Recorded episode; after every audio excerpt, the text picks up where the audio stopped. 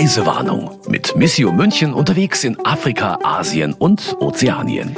Und da sind wir wieder mit der zweiten Februarfolge der Reisewarnung. Und bei mir ist wieder Barbara Brüssler. Hallo again. Hallo. In der letzten Folge haben Sie erzählt, wie die politische Lage derzeit ist und wie sich der Bürgerkrieg im Norden des Landes auswirkt. Wirkt er sich eigentlich auf das ganze Land aus? Ja, das kann man eindeutig so sagen. Also ganz Äthiopien ist äh, in die Krise gerissen. Es geht einfach um Millionen Menschen und äh, der Ort, den wir da 2018 mhm. auch besucht haben, eben die Stadt Deredawa im Osten, also da geht's in die Grenzregion äh, zu Somalia hin, da hat man ja eigentlich diese ethnischen Konflikte schon ein bisschen gesehen. Und ich habe eben äh, gestern noch eine E-Mail von äh, dem Kapuziner, den wir damals dort äh, besucht hatten, bekommen. Und der hat geschrieben, also die Lage hat sich ja seither wahnsinnig verändert. Das äh, hätte ja auch niemand gedacht, was sich in unserem Land so tun würde. Also damals ist es eben und bei ihm, es geht nämlich auch um ethnische Konflikte, bei ihm in der Region ist es um tausende Menschen gegangen jetzt und da hat er eben diesen Konflikt im Norden gemeint geht es um Millionen von Menschen. Nochmal kurz zurückgegriffen, bei dem saßen Sie, als gerade der Vorgänger von dem derzeitigen Ministerpräsidenten gestürzt wurde und äh, Sie hatten da irgendwie ungefähr 17 Kinnladen, die genau. ziemlich weit unten waren. Genau, wir, da, da 2018 war das. Das war unglaublich. Wir waren eigentlich gerade zum äh, wirklich zu diesem Moment im Land, als das Ganze seinen Anfang nahm, als man wirklich gemerkt hat, es ist jetzt der Startschuss für die Veränderung und seither ist ja wirklich ein ein unglaubliches Hoch und äh, Tief hat stattgefunden. Momentan sind wir leider auf dem Tiefpunkt, würde ich mhm. mal sagen. Aber ähm, das ist natürlich eine wahnsinnige Entwicklung. Und wir haben davon schon sehr viel und ganz hautnah gespürt, weil wir eben da waren, als Ausnahmezustand geherrscht hat, als schwierig war, irgendwo hinzufahren, weil man nie wusste, gibt es irgendwelche Straßenblockaden, was ist wirklich planbar. Und danach sind die Ereignisse, haben sich Bahn gebrochen und erstmal politisch und das haben wir ja auch, das Weitere haben wir dann mitverfolgt. Aber Sie haben schon auch so ein bisschen so ein Händchen dafür, in so Situationen reinzugeraten, wenn ich mal an unsere anderen Folgen denke, oder? Ja, also ehrlicherweise, da habe ich da schon auch ein bisschen, äh, ja, wusste ich nicht recht, soll ich da lachen oder weinen. Man kann nur hoffen für die nächsten Reportagereisen, dass es ruhig bleibt, wenn es wieder losgeht. Ja, vielleicht sollten Sie dann aber lieber irgendwie Reisereporterin für ein Hochglanzmagazin werden. Nein, auf keinen Fall. ähm, Dire Dava heißt die Stadt, in der Sie waren. Das ist echt ein schöner Name. Heißt der irgendwas? Dire Dava, oh, ob der was weiß, heißt, das müsste ich jetzt nachschauen, das weiß ich nicht. Hm, bin ich mir jetzt nicht sicher. Da haben Sie mich jetzt am falschen Fuß okay. erwischt, Frau Aber Strauß. Aber was sicher ist, es ist ein ganz besonderes Städtchen. Es ist nämlich eine Stadt, äh, die ganz anders ausschaut als die aller, allermeisten Städte, die man so in Äthiopien sieht.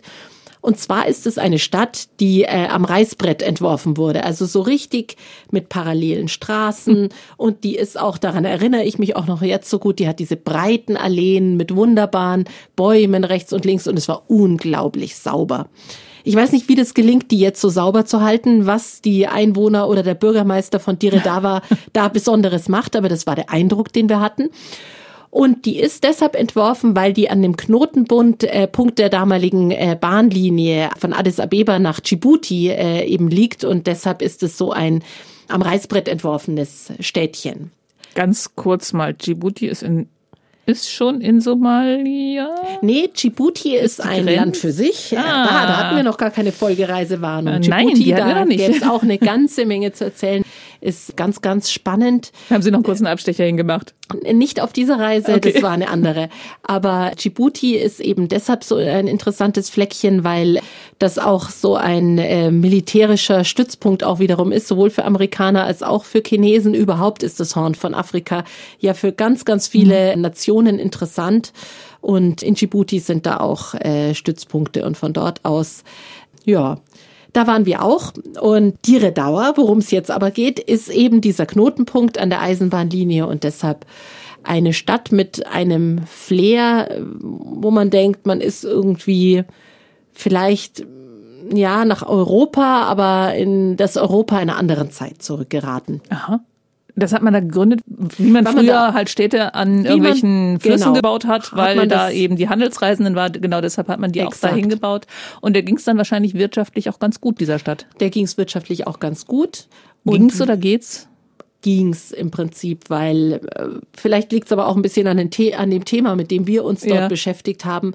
Das ist das Thema, äh, was ja auch ganz Äthiopien äh, betrifft. Das ist die hohe Jugendarbeitslosigkeit, also die Schwierigkeit für junge Äthiopier, sich ein Leben aufzubauen. Das war unser Thema. Darum sind wir dahin gefahren, weil es sich eben an dieser Region dort besonders zeigt. Das ist dieser Osten Äthiopiens. Hinter der Grenze liegt Somalia. Das ist äh, eine Region, in der viel Kat angebaut wird. Kat ist dieser, äh, dieses Grünzeug, das man so kaut und dann äh, berauscht ist und benebelt ist einem das Hirn. Und ich habe das nicht probiert, also die Eigenerfahrung fehlt mir, aber mir wurde. Ich wollte aus, gerade nachfragen. Ja, mir wurde aus guter Quelle, nämlich von ähm, den Missionarinnen der nächsten Liebe bestätigt, dass äh, das Leben ohne Cut ein leichteres wäre. Also die sehen schon, dass das äh, also es ist tatsächlich eine Droge, eine Droge ist, die den Leuten auch eher die Lebenskraft raubt, als dass es ihnen die Lebensfreude gibt. So ist es. Aber so Und beliebt ist, weil die das, das Hungergefühl, weil sie das Hungergefühl abschwächt. Ja, das ist tatsächlich so. Wo es nichts zu essen gibt, da kaut man gern auf ein bisschen Cut rum. Dann spürt man das nicht so arg. Also und das ist der traurige und Träume dabei. Ja, Aha. Das ist bisschen der Hintergrund der ganzen Sache.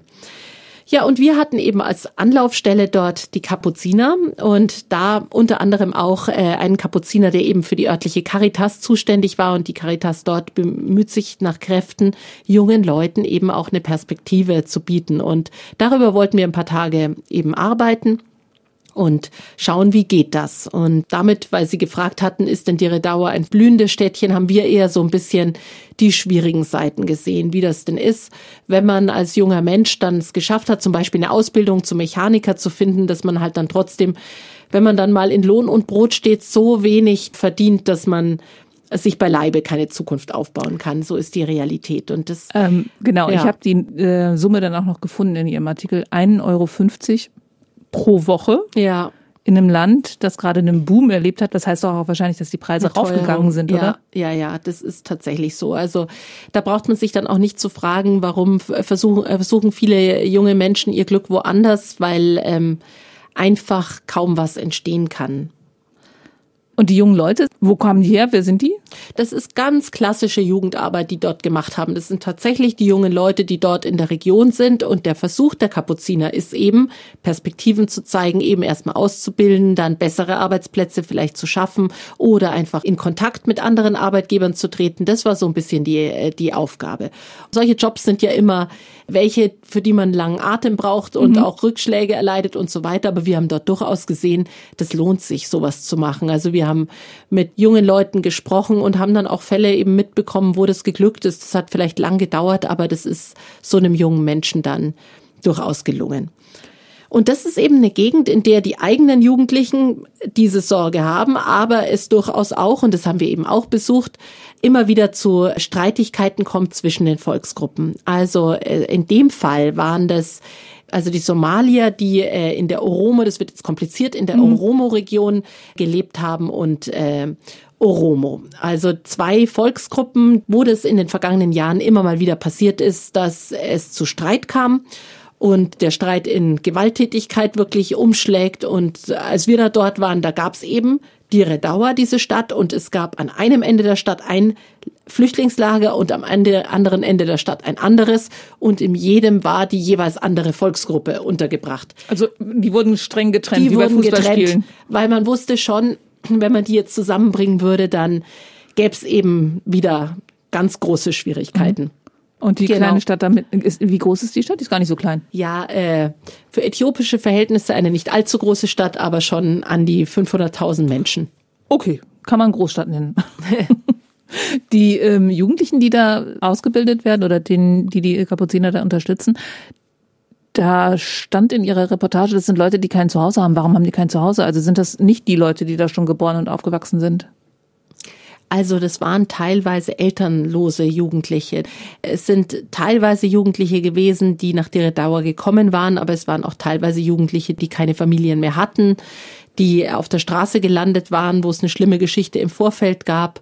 Solche, also da haben sich die Kapuziner besonders bemüht um diese jungen Menschen, die in diesen schwierigen Lebenssituationen waren. Und Sie haben eine Frau kennengelernt, die denen zu, zu essen gegeben hat. Also ja, erstmal so ganz basic. Das war tatsächlich so. Wir haben da eine Besonderheit besucht, nämlich ein Restaurant. An das Aha. erinnere ich mich auch noch äh, sehr genau, weil diese resolute Restaurantchefin uns da hereingewunken hat und da saßen eben schon ein paar der Jungs, die wir auch vorher äh, schon getroffen hatten und wurden von ihr verköstigt. Das darf man gar nicht unterschätzen. Das sind oft so kleine Dinge. Da gibt's eine warme Mahlzeit einmal am Tag, aber wenn die eben fehlt, ja, dann äh, lässt Hat sich man überhaupt, Hunger. Genau, dann das lässt kann sich, sich von uns kaum kann jemand sich, vorstellen. Kann genau. man sich gar nicht richtig vorstellen, aber dort hat man halt schon gemerkt und was man noch bemerkt hat, war, dass das ein Ort ist, an den die einfach gerne gehen.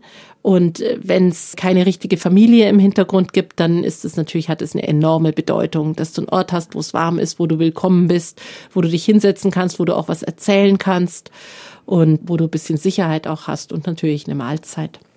Also ein Restaurant, aber wenn ich das richtig verstanden habe, haben die Kapuziner, die Sie da äh, getroffen haben, diese Restaurantbesitzerin unterstützt, damit sie Essen einkauft und wiederum für die, vor allem die Jungs waren es, ne? Genau. Für die Jungs kocht, weil Genau. die Jungs auf der Straße schlafen. Genau, so war das. Also die Restaurantchefin macht es natürlich auch zu einem so günstigen Tarif, wie sie nur kann und dass sie auch noch davon leben kann.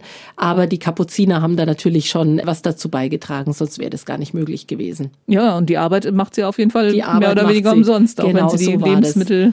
Also und natürlich, wie Nicht man sich so muss. vorstellen kann, in solchen Situationen hat sie wesentlich mehr gemacht, als gefordert war, weil dann kommt einfach, kommen noch ein paar Hungrige mehr und das wurde dann nicht eigens aufgeschrieben. Also das haben sogar wir in der Kürze der Zeit, als wir dort waren, mitbekommen. Das, was da ist, Ja, wird auch gegessen. ja, Kommt nichts weg. Die Jungs schlafen auf der Straße. Die, was sind das, Waisen wahrscheinlich? Also äh, ohne Eltern auf jeden Fall, wo auch immer die Eltern hin sind. Und die Mädchen äh, wohnen bei den Kapuzinern? Oder? ja, das war tatsächlich so. Also diese diese große das war Problematik. kein richtiges Waisenhaus ja, in dem war, Sinne, ne? Es war tatsächlich ein richtiges Waisenhaus, Doch, aber das, okay. das wollten die Kapuziner dort eigentlich gar nicht aufmachen, aber ähm, es ging dann nicht mehr anders, weil sie einfach festgestellt haben, dass auch ganz viele Mädchen in der gleichen Situation da waren, die keine Anlaufstelle mehr hatten. Und für die ist einfach das Leben auf der Straße nochmal eine andere, eine andere Herausforderung als äh, für die Jungen. Und äh, da ist es jetzt so gewesen, die haben einfach so ein altes Gebäude, das sie hatten, restauriert und als wir da kamen, haben wir nur gesehen, dass da äh, eine Reihe von jungen Frauen, die sich eigentlich quasi das selbst organisiert hatten, dass die da untergekommen waren und das Ganze wirkte wirklich ganz gut. Und bei diesen jungen Männern, die da ausgebildet werden, haben Sie da auch irgendwelche Leute kennengelernt, die es dann geschafft hatten? Ja, also wir haben zwei junge Männer getroffen, wo ich mich so an so einen glücklichen Moment erinnere. Der eine, das war so, dass der gerade erst eben eine Anstellung gefunden hatte. Der hat es wirklich geschafft. Es ging um so eine Automechaniker-Sache. Das war dann eigentlich schon toll, weil man dann gesehen hat, daraus kommt jetzt eine richtige Existenz. Da ist es dann halt auch möglich, wieder mal irgendwo ordentlich zu wohnen und sich ein Leben in der Form aufzubauen. Also das gelingt schon. Und viele Menschen leben in der Gegend auch, haben Sie eben schon gesagt, oder Sie, Sie haben gesagt, dass das Kat gekaut wird, aber es wird da auch angebaut, oder? Das wird in der Region angebaut und wird eben da auch gehandelt. Also das haben wir auch äh, gesehen. Die Leute, die auf den Märkten da sitzen und ihre und ihre Cut-Hügel da vor sich haben, das haben wir durchaus alles so gesehen. Das ist eben die Beruhigungsdroge gegen Hunger, die dort verwendet wird. Das ist in Som Somalia auch wird es auch relativ viel gekaut. Das hat Konjunktur in der ganzen Region. Und verkauft wird das auf dem Markt in Harar, Ja, teilweise an so eine Stunde von ihrer Dauer. Ja. Und auch das ist eine ganz besondere Stadt, gehört auch zum UNESCO-Welterbe. Ja, das ist Was sind so Sachen, die Weltkulturerbe. man irgendwie nie vermutet in Äthiopien? Ja, gut, Äthiopien ist natürlich an sich jetzt momentan, natürlich hören wir jetzt nur schlimme Nachrichten aus Äthiopien, aber was man ja nicht vergessen darf, Äthiopien ist ja ein unglaublich schönes, reiches Land, in dem man auch äh, wahnsinnig tolle Reisen machen kann, in dem es eben unglaublich wichtige Kult weltkulturelle Stätten gibt. Man denke nur an Lalibela mit diesen Felsenkirchen. Ist jetzt auch in die Nachrichten eben gekommen, weil sich jetzt eben dort die Rebellen verschanzt hatten und dann wieder vertrieben wurden und so weiter und so fort. Also das sind jetzt alle schlimme Geschichten, aber an sich gibt es natürlich unglaubliche kulturelle Besonderheiten und Harare ist eine davon. Harare ist Weltkulturerbe. Das ist eine alte Stadt. Diese weißen Mauern von Harare sind nicht zu Unrecht weltberühmt. Und es hat seit Jahrhunderten schon die Europäer auch fasziniert und die Reisenden angezogen. Also wir waren tatsächlich kurz in diesem Museum von Arthur Rimbaud, von dem Franzosen, dem Schriftsteller, Poeten und haben uns das angeschaut. Und dort sind wir natürlich sofort, standen wir vor einem Foto von Haile Selassie. Mhm. Ja, der König der Könige, der große Kaiser Äthiopiens, der er hat auch eine besondere Beziehung da in die Region. Der ist nämlich bei den Kapuzinern auf Ach, die nö. Klosterschule gegangen. Ach, Jawohl. Nö. Tafari Makonnen war der Schüler und später eben Rastafari Makonnen und ähm, Haile Selassie der ja eine ganz besondere Gestalt ist. Für die Rastafaris eine Lichtgestalt eben, die ihn genau, als ihren wir. Messias äh, auf Jamaika wieder erkannt haben, aber auch für den Rest der Welt, der ist ja, würde ich mal sagen, durch die Klatschpresse in Europa ja auch gut gegangen in den in den äh, 60er Jahren und bis zu den 70ern. Tatsächlich, ich ja. erinnere mich nicht. Ja, da sind wir jetzt natürlich Sie wesentlich zu jung, aber so war das schon. Und ah, der ja. war und der war tatsächlich also der war echt so, so ein ähm, ja, Jetset. Der, der war genau, das war so. Da wurde berichtet, wie es da so am äthiopischen äh, Kaiserhof zugeht und äh, der war ja auch in Deutschland, äh, als die Republik noch jung war, die Bundesrepublik, war der da und auch seine letzte Reise hat er eben gemacht, kurz bevor er ja, abdanken musste, also gewaltsam. Der war ja bis 1974 war der sozusagen in, in Amt und Würden und dann nach ihm kam äh, eben dieses sozialistische, das kommunistische Derg-Regime und die Dinge wurden keineswegs besser in Äthiopien. Aber die Äthiopier hatten zu dem Zeitpunkt wahrscheinlich schon auch viele Äthiopier hatten auch ein bisschen die Nase voll von diesem Kaiser, der da äh, in seinen letzten Amtsjahren schon eigentlich alle demokratischen Bestrebungen hat er dann blockiert. Mhm. Aber es ist sehr schwierig. Die Historiker streiten ja auch immer drüber. Was ist das für ist, einer? Was ist das für einer? Lichtgestalt oder eben, ja, wahrscheinlich wie immer von, von beidem etwas ja. und wie so oft jemand, der vielleicht als Hoffnungsträger startet und äh, dessen Ende dann vielleicht doch mal anders ausgeht. Das haben wir ja jetzt in unterschiedlichen Zusammenhängen schon besprochen. Und auf jeden Fall ein Klosterschüler ein Klosterschüler, genau, der Kapuziner eben. Ja, ganz interessant. Eine ganz wichtige Gestalt. Äthiopien hat ja in, in vielerlei Form da auch Ausnahmestatus. Das einzige afrikanisches Land, das eben nie kolonisiert wurde. Das muss man sich auch denken. Auch die Äthiopier haben auch deshalb, da, darauf sind die auch unglaublich stolz, wie das gelungen ist. Und zum einen Zeitpunkt ist es auch tatsächlich Haile Selassie zu verdanken, denn der hat sich da geschickt rausmanövriert, als Mussolini zuletzt auch noch Ambitionen hatte auf Äthiopien. Und Haile Selassie war der hm, hm, hm, hm, x-te Nachfolger von König Salomon. Salomon. Der 225. Nachfahre von äh, König, äh, König Salomon. Das hatte ich auch überhaupt nicht auf dem Schirm, diese, also ja. diesen Vorgänger. Diese, äh, diese biblischen Zusammenhänge sind sehr interessant. Das muss man ganz genau nachrecherchieren und ich möchte jetzt auch nichts Falsches sagen, aber die Königin von Saba ist, hat damit zu tun. Okay. Und äh, er hat, trägt ja auch den Ehrentitel der Löwe von Juda, also die Ehrentitel des Haile Selassie sind eine vertiefte Lektüre wert. Dazu kann, kann man an dieser Stelle nur so viel sagen. Vielleicht könnten wir ja ein paar Literaturtipps raussuchen. Also einen Literaturtipp habe ich an dieser Stelle, das weiß ich noch, das habe ich äh, auf irgendeiner der Afrika-Reisen, habe ich das mal mit großem Vergnügen gelesen. Von Kapuczynski, dem unglaublichen Reporter früherer Zeiten, heißt das Buch über Haile Selassie, heißt König der Könige. Unglaublich lesenswert. Okay, dann verstehen wir vielleicht noch mehr, als wir heute eh schon verstanden haben. Auf jeden Fall war er Klosterschüler. Aber in einer sehr äh, muslimischen Umgebung. Ah ja. Harar ist nämlich das viertwichtigste Heiligtum des Islams. Mekka, Medina, Jerusalem, Harar. Okay. Ja. Nie gehört. Ja, und die Kapuziner dort, der Bischof ist Italiener, ist aber in Eritrea aufgewachsen, haben dort eine stille Präsenz. Also sie haben ein Waisenhaus, einen Kindergarten, eben eine Kirche, den Bischof dort und äh, genau, sind in dieser äh, muslimischen Bevölkerung, ja, und wie man sieht, Schulen, die so anerkannt sind, dass auch ein äthiopischer Kaiser dorthin gehen kann. Der übrigens der 200 25. der 225. Nachfahre Salomons ist. Also eine Reise von Kaffee über Grünkohl, von Krieg über Frieden zu Krieg in der letzten Folge alles und von der viertwichtigsten Stadt des Islam zu König Salomon. Das nenne ich mal eine sehr abwechslungsreiche Reise. Wenn gerade keine Reisewarnung vorliegt, wäre das Land eine Reise wert? Absolut. Und das, was ich für dieses Land erhoffe, ist tatsächlich einfach Frieden. Und dann ist es jede Reise wert. Okay, das lassen wir jetzt einfach mal so stehen. Barbara Brustler war in Äthiopien und hat uns heute davon erzählt. Und damit geht diese Folge der Reisewarnung zu Ende. Wir verabschieden uns von Ihnen. Bis zum nächsten Mal. Das ist dann der 3. März. Und wissen Sie schon, wer kommt und wohin wir dann reisen werden? Nein. Wir machen wieder eine Überraschung daraus. und auf die freuen wir uns und sagen Tschüss, bis zum nächsten Mal. Ihre Barbara Brustler und Brigitte Strauß. Das war Reisewarnung mit Missio München unterwegs in Afrika, Asien und Ozeanien. Ein Podcast von Missio München, produziert vom katholischen Medienhaus St. Michaelsbund.